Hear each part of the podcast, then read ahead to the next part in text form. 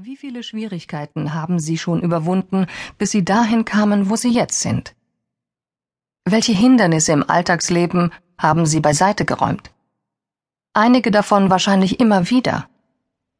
Welche Schicksalsschläge haben Sie vielleicht schon einstecken müssen und sich dann im Leben neu orientiert? Welche Verluste haben Sie schon kompensiert, welche Krisen überwunden? Die Strategien, die Sie dazu genutzt haben und die Eigenschaften und Fähigkeiten, die Sie dafür aktiviert haben, sicher auch unbewusst, gehören zu Ihrem Repertoire an Resilienz.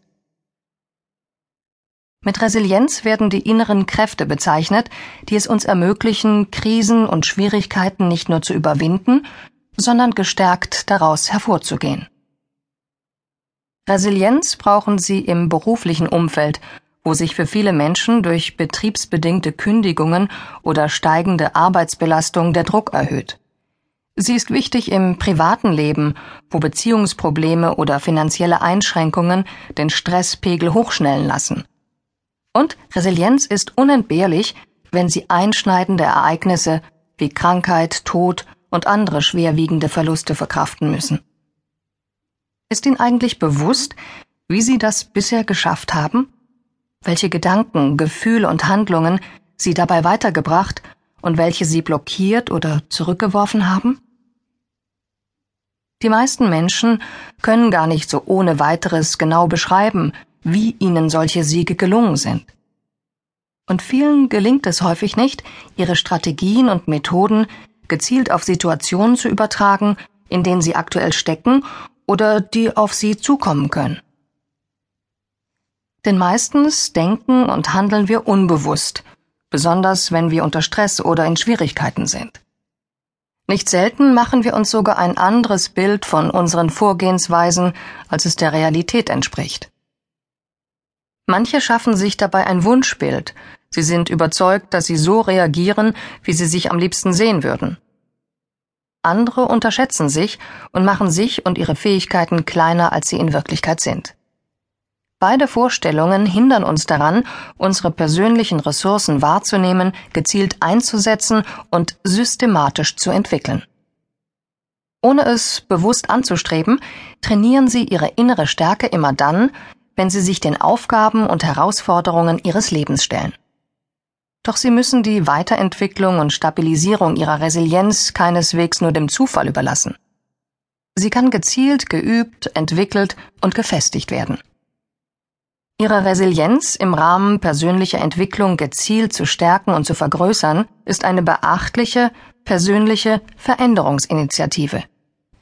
Indem Sie neue Gewohnheiten in Ihrer Art zu denken, zu fühlen, zu fragen und zu reagieren entwickeln, lassen Sie manche alten hinter sich.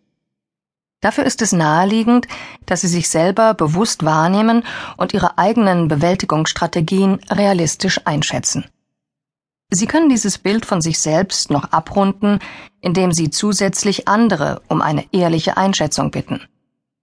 So erkennen Sie, welche Elemente von Resilienz Sie ausgeprägt haben und welche Sie eher vernachlässigen. Diese können Sie dann gezielt üben und erweitern. Ein gut gepflegter Fundus an Bewältigungsstrategien ist die Grundlage für ein reiches und gelingendes Leben, was immer es für Sie bereithält. Resilienz als zentrale Kraft im Leben. Was Resilienz bedeutet. Krisen sind Angebote des Lebens, sich zu wandeln.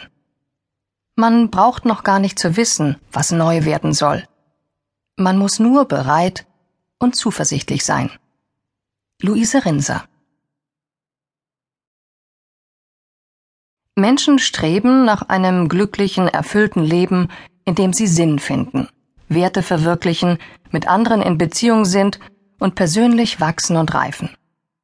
Entsprechend dieser Grundannahme der humanistischen Psychologie haben Wissenschaftler und Praktiker sich lange Zeit ausführlich damit befasst, was diese Bestrebungen einschränkt oder behindert.